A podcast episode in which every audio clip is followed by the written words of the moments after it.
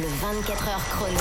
Et on commence avec une très bonne nouvelle, Clément. François Damiens a annoncé le retour de ses caméras cachées. J'adore. Tu sais, les fameux canulars de François Lambrouille qu'on adore, il en avait euh, pas fait depuis 2014, puisqu'après il s'était consacré à sa carrière d'acteur, tout ça, tout ça. Et il faut dire que ça nous avait manqué. Né. Bon, c'est bien aussi quand c'est Claude François. Ah aime j'aime bien, bien. Ah tu voulais mettre un extrait parce que je te le fais sinon je te limite. Moi mon, passage François préféré, Damien, non j'ai pas l'accent, j'ai rien, mais il a fait un truc génial, c'était le, péage. Non le, Le péage. péage, Il s'est mis à une station de péage et il se faisait passer pour un une personne qui bosse là-bas et c'était extraordinaire parce que là t'es vraiment bloqué. Tu viens de Ouais. faire 3 heures d'autoroute, Ouais. t'as tout sauf envie d'une caméra cachée. Je vous Ouais, invite à aller le voir. Il est vraiment trop drôle. Allez checker ça. Et on continue sinon avec euh, une info sur l'acteur euh, Jared Leto.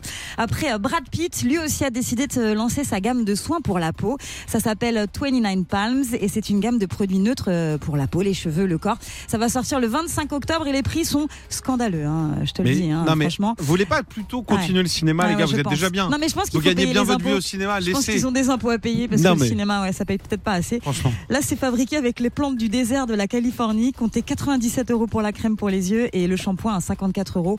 Euh, Oui, puis j'imagine qu'il va pas à pied dans le désert, puis qu'il oui, va pas les chercher bah lui. bah voilà. Non, je suis désolé. J'arrête les taux, je, je valide pas. Et on finit avec l'artiste Christine and the Queens, alias Redcar. Redcar, faut l'appeler Redcar, Ouais. Qui a euh, poussé un coup de gueule sur Twitter ce matin à l'approche de ses deux shows au cirque d'hiver. L'artiste met son public au défi de ne pas brandir des smartphones pendant ses spectacles.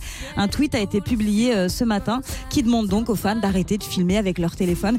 D'autres artistes l'avaient fait avant. hein. Florence Foresti en 2018 avait eu recours à un dispositif qui bloque carrément les portables. Ouais, tu les mets à l'entrée dans une petite euh, sacoche et tu les récupères à la sortie. Et ça, c'est Madonna hein, qui avait carrément confisqué les portables à l'entrée de son concert au Grand Rex en 2020. Moi, j'ai l'autre problème sur scène quand je fais mes spectacles, c'est que personne me prend en photo. Voilà, je suis très déçu. C'est hyper vexant.